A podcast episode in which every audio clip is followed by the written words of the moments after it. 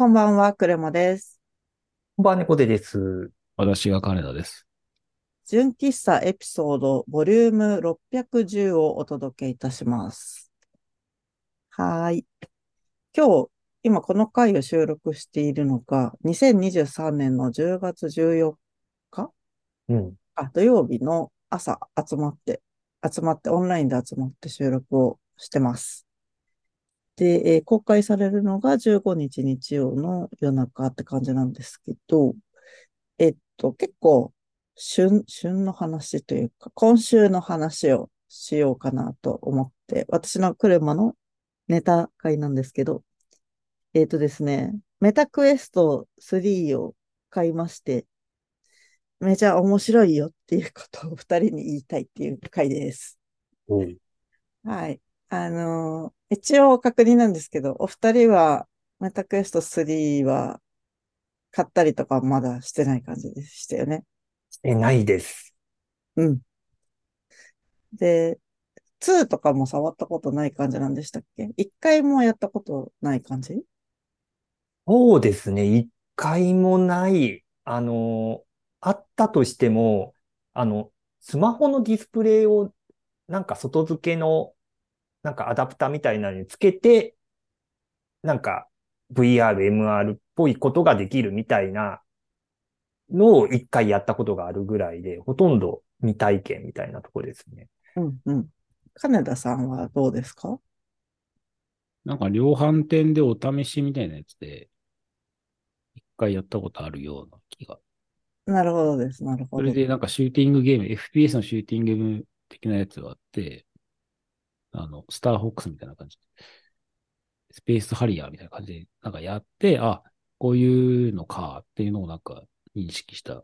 記憶です。うんうんうん。え、その時は欲しいなとは思わなかったんですか？そ ?FPS みたいなやつ？やってみて。えっと、割とこうなんかシンプルな内容だったんで、それが。単純に敵がわーって飛んできたのを撃つみたいなうん。感じではあったんで、うん。そう、正直そのゲーム自体に対して、そのつまりそのハードどうこうじゃなく、ソフトに関して、あまりこう、触手が動く感じではなかったから、うん。なんか割と、ああ、こういう感じなのね、みたいな。なるほどっていう体験で終わったっていう。うん了解です、了解です。まあ、やっぱ最初に出会うコンテンツってきっと重要ですよね。うん。ありがとうございました。じゃあ、まあ、そんな感じのお二人と、私がクエスト2を2年前かな？に買って、結構使い込んでたのかなと思うんですけど、まあ、それで3が出たところで買いましたって話をします。で、えっと、まあ、2から3になる前に、あの、プロっていうやつが出てたんですよね。去年かな？20何万円のすごい、あの、上位機種が出てて、で、まあ、その時にすごくその、画期的なポイントとして言われてたのが、カラーパススルー。すごい全然発音ができてない。カラーパススルーっていう機能で、まあ、パススルーっていうのは何なのかっていうと、ヘッドマウントディスプレイをかぶってても、その外側についてるカメラの働きによって、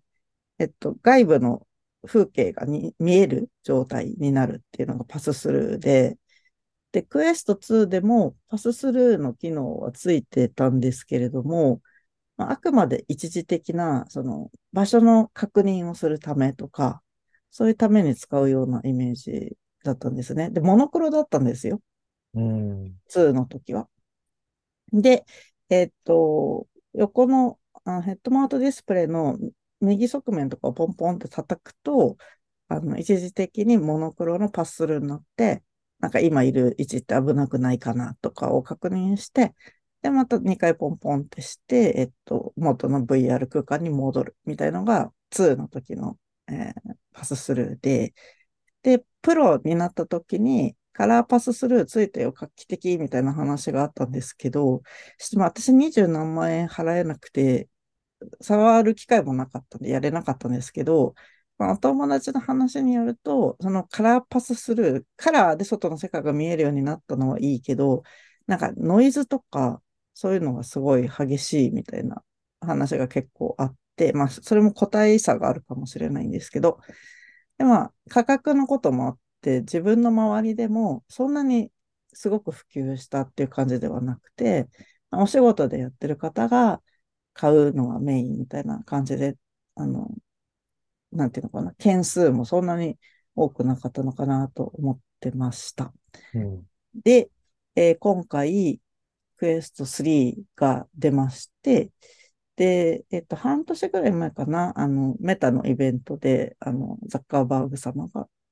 発表して、で、出るぞってこう、期待も高まってて、で、その時に、あの、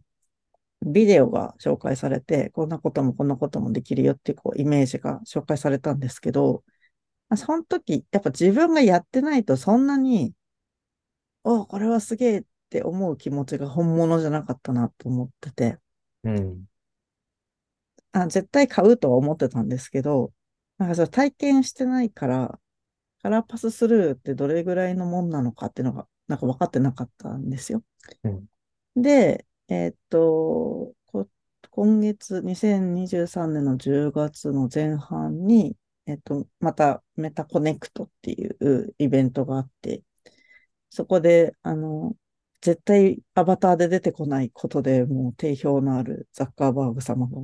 今年はなんか VR のイベントなのにむっちゃリアルイベントやってて、えー、なんか多分メタの社内のなんか広場みたいなところにあのみんなで集まって、うん、巨大スクリーンに映してお話を聞くみたいな。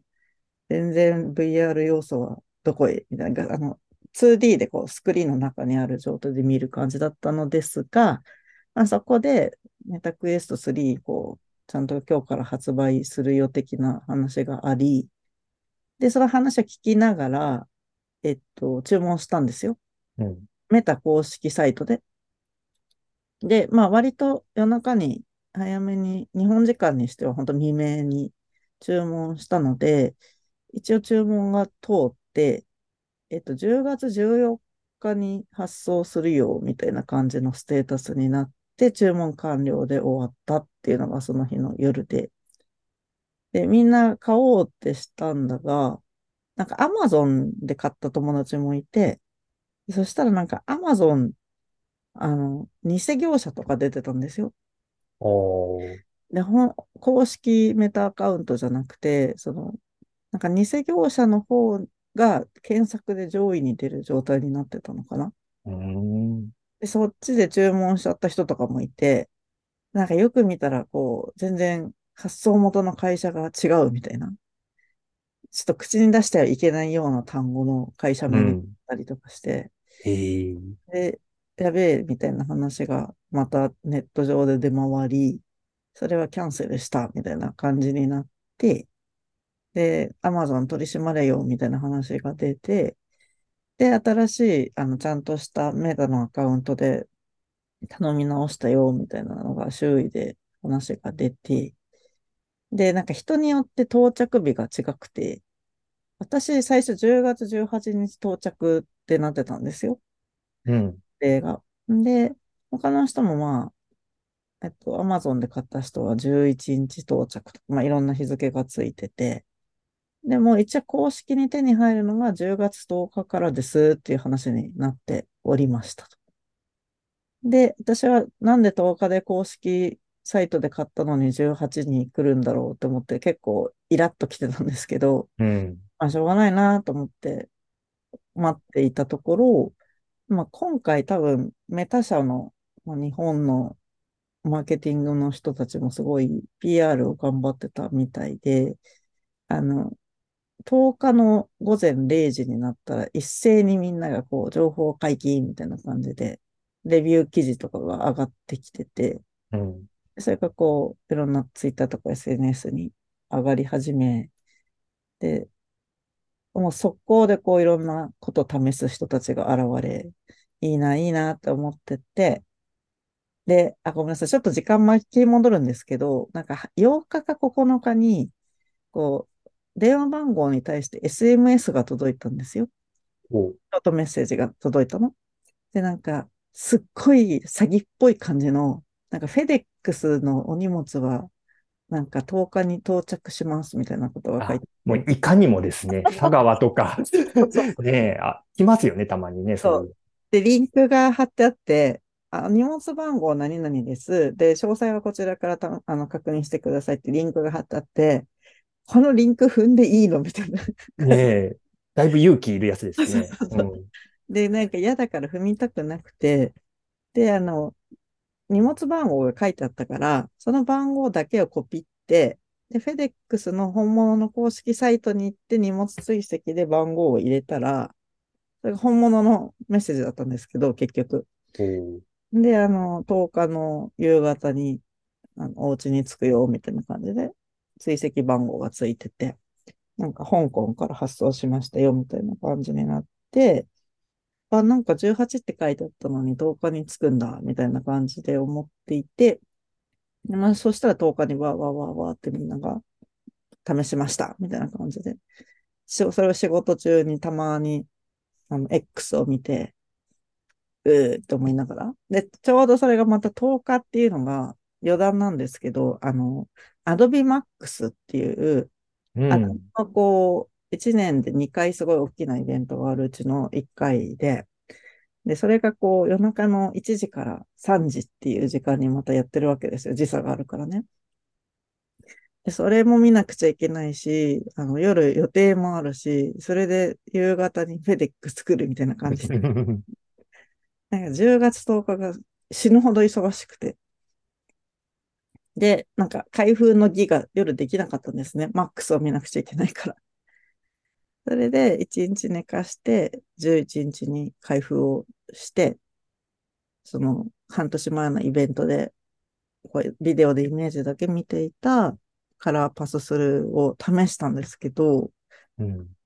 前置きが長すぎて申し訳ない。そしたらすっごい楽しかったっていうことを今日は言いたいって感じで、おおで、あの、カラーパススルーの出来がかなり良かったと私は思っている。で、まあ、あの、プロは触ってないので、その時の差分っていうのは、まあ、人の書いた投稿からしか判断できないんですけど、あ、クエスト2のそのモノクロのパススルーと比べたら、もうなんだろう。解像度がなんか 30dpi から 300dpi になりましたみたいなぐらい違っていて、うんなんかぼんやりしか見えなかったんですよね、前。例えば、えっと、スマホの画面を見ても、スマホの画面が光ってるなって、ちょっと何か書いてあるな、みたいな感じしかわかんなかったんだけど、うん。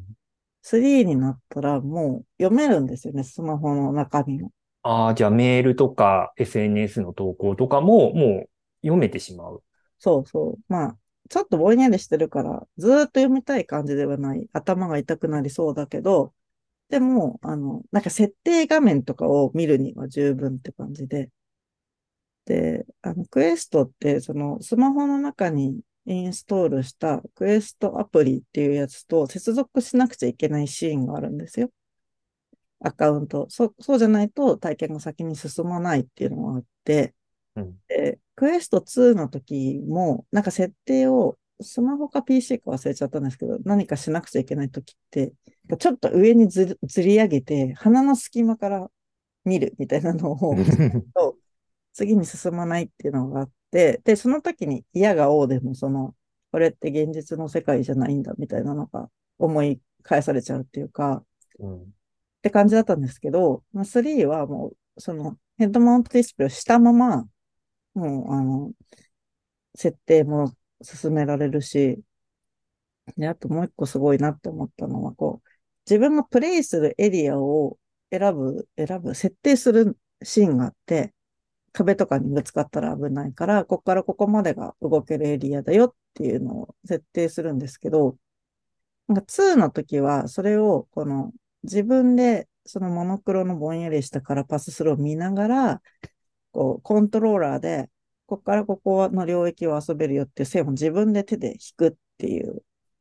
方式だったんですけど、うん。3になったら、あの、ライダーっていう機能で、その 3D で周りの世界をスキャンしてくれる機能で、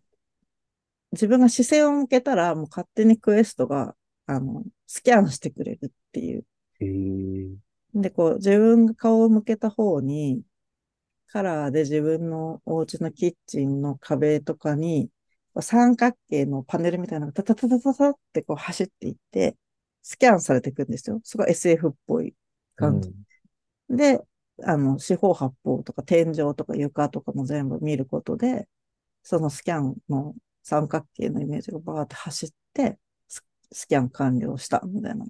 そっからしてすごい面白いみたいな感じになって。うん、で、じゃあ、MR、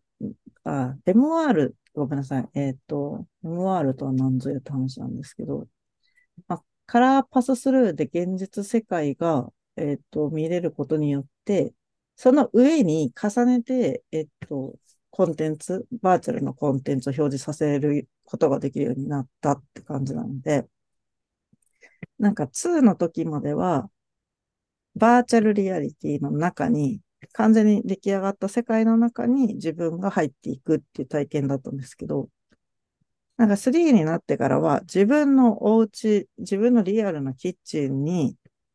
えっと、バーチャルのコンテンツを持ってきてやるって感じにすごい変わったんですね。うん。で、もう一個、えっと、3になってすごくあの、性能が上がったことが、あのハンドトラッキングって手の動きをこう感知する能力がすごい上がっていて、あの、コントローラーを持ってやらなくても、ハンドサインで結構操作できるのが、前から言ったんですけど、それが精度がすごい上がったって感じでした。で、手を特定の形にすると、こうメニューが、そのリアルなキッチンの空間の中にポンって出てくるんですよ。で、あの、人差し指と親指を輪っかにしてくっつけるとメニューが出てくるんですけど、自分のキッチンの空間にメニューがポンって出てきて、で、そのメニューの中から、えっと、使いたいアプリを、あ、なんかね、目の前にパネルがパーって広がるんですね。うん、でその中で、ストアとか見て買いたいアプリを選んだり、今までも購入したアプリの中からこう選んでいくんですけど、それも今まではコントローラーから出るビームでこう触るっていう、直接そのパネルを触れる感じがあんまりなかったんですけど、3になってからは うん、ハンドトラッキングでこう、パネルを手で触ってる感じがある。でこうなんか触覚フィードバックがあるんですよね。ちょっとプルってこう、なんか震える感じっていう。あれって幻想なのかな？なんか、でもあるんだよな。ヘッドマウントディスプレイしか体につけてないから、多分そっちから来るのかもしれない。もう一回、もう一回確認したいんですけど、なんかパネルを本当に触ってる感じとかがあるね。なんか引っかかりっていうか摩擦を感じる。そう、摩擦を感じるの？で、押したら、押した時のそのフィードバックがある？カチッっていう感じ？それを、もうね、言葉だけで言ってもすごい伝わりづらいからやってほしいなって思うし、で、まあ、その操作をして、VR じゃなくて MR、ミックストリアリティに特化したゲームっていうのをやってみまして、ファーストエンカウンターズとかいう名前のゲームがあって、なんか毛玉みたいな可愛い宇宙生物をこういっぱい集めようみたいなやつで、あの、可愛い感じの光の出る銃が出てくるんですけどね、一番最初に。で、なんか、自分のキッチンの中にゲームが始まると天井がバリバリバリって破れて、キッチンの天井が破れた向こう側にこう異世界の月がいっぱいある空が見えるんですよ。で、そっから、こう、ちっこい可愛い丸いこう宇宙船みたいなのが降りてきて、なんかすごいジェットエンジンから炎がバーって上がってるんですけど、あの炎がキッチンの床を本当にすすだらけにしちゃって、こう、床に跳ね返って、炎とかすすがバーって煙が舞う、舞い上がるとか、そこら辺をその、さっき事前にスキャンした壁とか床の情報をすごい正確に捉えていて、本当にキッチンの床に乗っかってる感じがあって、で、音も、うんと、ヘッドマウントディスプレイの中側に、あの、スピーカーがついてるんですけど、それがすごく立体音響だから、なんか床にぶつかった音みたいなのがするとか。で、そこからこう、可愛い銃が出てきて、その銃を、あの、あ、これからコントローラー使うんですけど、コントローラーを使ってトリガーを引くと、バンバン打ちまくれて、で打っていくと、あの、さっきスキャンしておいた壁の領域に、どんどんどんどんひび割れが入っていって、で、そのひび割れを、がバリーンって割れると、その外側に異世界が広がってるっていうシーンになって、いきなりね、自分のキッチンがある割れ目からすごい外の世界と繋がってるっていう感じになるんですね。で、その隙間から毛玉みたいな可愛い宇宙生物がどんどんどんどん入り込んでくるから、それを銃でバンバン撃って捕まえるみたいな。っていうゲームなんですけど、言葉で言うとそういう感じなんですけど、なんか、さっきも言ったように、バーチャルの世界に入ってやるんじゃなくて、自分家のキッチンに逆に来る仕組みになってるんで、むちゃくちゃなんかこう、怖いって言ってる人とかもいて、うん。そのね、リアル感が半端なくて、よかった。うん。もうこれ以上の説明が言葉だとできないんでむずいですね。うん。うん。ちょっと想像つきました。めちゃくちゃなんか熱く語っちゃったんですけど。なんとなくイメージはついたのと、あれですよね、あの、アップルが、あの、ビジョンプロ、あの、発表した時のなんかコンセプトに近いものというか、あれ、も結局その完全なその VR っていうよりかは、その現実世界にうん、を拡張するみたいなのが、なんか、こう、大前提にあるような、うんこう、ガジェットだっていう認識があって、ただ、ね、あれのコンセプトはすごい興味があるけど、50万出せるかっていうと、うん。さすがにね、ちょっと厳しいなっていうのがあって、うん。うん。でもクエスト3ってそこまで高くは、おそらく一桁台74,800円、7万円。一番安いモデル。うん。まあね、勇気を出せば出せる金額。まあ、プレステ3よりもちょっとた、あ、プレステ5か。PS5 よりも若干高いけど、うん。まあ、頑張れば出せるみたいな。うん。で、ね、クレマさん今おっしゃったような体験ができるっていうのは、なんか試してみたいなっていうのは、すごく思いますね。うん。うん。うん。やっぱり普及させるのに当たり前ですけど、価格ってむちゃくちゃ大事で、うん。なんかやっぱプロの二十数万円も、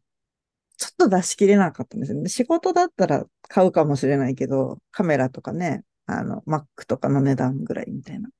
でもかなり勇気いる金額で、50万とかだと、いや、ちょっとって感じになるじゃないですか、やっぱ。だから7万4800円だと、今ね、小田さんが言ったように、ちょっといろいろ我慢して節約すれば、まあ買えるよねって思って、っていう価格設定をすっげえ頑張ってるなって思って、いや、純粋に企業としてすごいなって思っちゃうところがあります。むしろまあクエクエスト2は値下げしてるんですかね。ね、2を買った時の価格が多分4万円前後ぐらいだったから、で、今、なんか20%オフですごいバナーがあちこちに出てるなって思って、でも、その20%オフで2買うんだったら、もうご飯抜いても3買った方がいいよって私は思っちゃう。それぐらい価値に差があると思います。体体験の価値に。その、んクレマさんがごめんなさい。あの、体験されたのは、そのゲーム？うん。ファーストエンカウンターズっていう名前のゲームです。で、その、売りというか、そのすごいっていう、その MR、複合現実っうん。ていうところの、いよ、良さというか、うん。複合現実を活かしたうん。感じそうそうそう。をすごい体験できたっていうことなんですよね、きっと。そうそう。今までまともなその MR の機器っていうのがあんまなくて、多分ホロレンズっていうあの別会社の、あの、なんていうんだろう、ガジェットもあるんですけどはい、それもあんまり一般に普及できるお値段じゃなかったのかなって、ちょっとごめんなさい。あんまり分かってないんですけど、一部ホロレンズ愛好家はいるけど、一般にコンシューマーレベルに広がるイメージじゃなかったかなと思っていて、初めて多分ご家庭にカラーで MR ができる、まあまあ買える価格で発売されたものなのかな？って、私も知識足りないから間違ってること言ってたら申し訳ないんですけど、と思うって感じです。で、その MR を体験できる、あの、良質なアプリっていうのがまだあんまなくて、多分、ファーストエンカウンターズが結構、本当に初めてかどうかわかんないけど、割と初めてレベルのものなんじゃないかっていう感じですね。なんか割とこう、レンズ内の世界だけで閉じこもって遊ぶみたいなイメージが強かったんですけど、だその辺がこう、カラーになって、その、なんでしょう、パススルうんーを。することで、現実とレンズ越しの通した世界のそのシームレスというか、うん。そこがうまくこう、マッチするようなコンテンツが今後増えてきたら、やばいかも、みたいな。そうそうそうそう。で、あの、本当おっしゃる通りで、で、あとなんか、まだ試してないんですけど、ツイッター上で見かけたのが、それが同じ空間に複数人でいることで、こうテニスとかみたいにボールを打ち合えるゲームとかがあるみたいなんですよ。うん。私のクエスト3で私がボールを打ったやつが相手の方に飛んでって相手が打ち返してっていうことができる。で、周りは私のキッチンみたいな感じ。っていうことができるみたいで、でも、それって同じ空間にいないとできないから、物理で会わなくちゃいけなくて、で、それを来週の朝、朝、ね、会社行く前にちょっとやろうってことになってて、それはまた、あの、今度報告します。って感じなんですけど、まあ、それ、今ちょっとどのゲームが一番いいのかよくわかってなくて探してる状態で、あと短く二つだけ喋りたいトピックがあって、一個は、えっと、今まで散々私がやってた VR チャットっていう、えっと、ゲームがあるんですけど、VR チャットも、あの、黒巻ってあの背景をこう消すことを、えっと、PC 側で設定すると、PC 側かなちょっとごめんなさい。それも不正確な記述かもしれなくて申し訳ないんですけど、ある設定をかますと、えっと、背景が抜けて、えっと、VR の中のアバターが自分の家にやってくる体験ができる。っていうのがあって、それがむちゃくちゃ面白いってみんなやってて、ちょっと私ね、時間がなくてまだできてないんですけど、それと、もう一個、あの、クエスト3の、なんてこれを説明すればいいんだろう。ゲームが始まる前の待機画面があるんですよ。うん。の待機画面のこと、ホームって言ってるんですけど、このホームに人を呼んだりとかできるんですね。で、えっと、友達のアカウントに招待を送ると、私のホームに友達が来ることができて、で、そのホームをカラーパススルーすると、えっと、自分家のキッチンに友達のアバターがやってくるっていうことができるとこまでは確認して、で、さらに、えっと、去年までは、そのメタが提供してるアバターが上半身しかなかったんですよ。うん。足がない状態だったから、ちょっと違和感があったんだけど、えっと、去年から足が生えまして、去年の後半。で、足が生えたけど使えるソフトウェアがない。日本からだと使えるソフトウェアがないみたいな感じで、足は生えたのを体験できるのはいつなんだみたいな感じだったんですけど、今回初めてメタクエスト3で足が生えた自分のアバターで自分のホームに立って、さらに友達を呼ぶことができて、さらにパススルーでキッチンに呼ぶことができるようになったって、すごいステップが上がったんですね。それがすごい面白かった。写真をノートの記事に貼っておきます。ジオングからパーフェクトジオングに変わったみたい やばい、ちょっとそのネタが半分ぐらいしかわかんないんですけど。はい、足が生えて。うん。で、あの、お洋服とか、体型とかも全部自分で細かく作ったり、肌の色とか、ヘアスタイルとか変えられるようになったし、あの、お洋服、ちょっと可愛いやつは課金が必要だったりして、まあ、そこにどれだけこうね、経済が動くかはまだ未知数なんですけど、まあ、可愛くしたかったら課金すると、なんか499円とかで買うみたいな感じになってて、うん。そこのアバターを作り込むのも、日本人にとって魅力があるかどうかで言うとよくわかんないんですけど、なんかその、欧米の人はアバターを自分にすごい近づけたい文化があるみたいで。でも、日本人ってすごい美少女とかさ、あの、獣みたいな感じに作っていく方が好きなんじゃないかなって思ってて、なんかその風土とメタが用意してるアバターの差がでかすぎて、うん。どれぐらいみんながこれを作り込みたいかわかんないんですけど、まあでもやってみると結構私は面白いなとは思ってるって感じですね。うん。うん。まあちょっと今日話すのは話しすぎるとすごいうざいんでこれぐらいにしようと思うんですけど、まあそんなわけで話をまとめると74,800円で頑張って買える価格でカラーパススルーとハンドトラッキングがすごくよくできてて、MR、ミクストリアリティのコンテンツがかなり面白いから、買える人は買った方がいいよっていう話で締めたいと思います。暑苦しくすいませんでした。はい。以上でございます。じゃあ今日はこの辺にします。おやすみなさい。おやすみなさい。おやすみなさい。「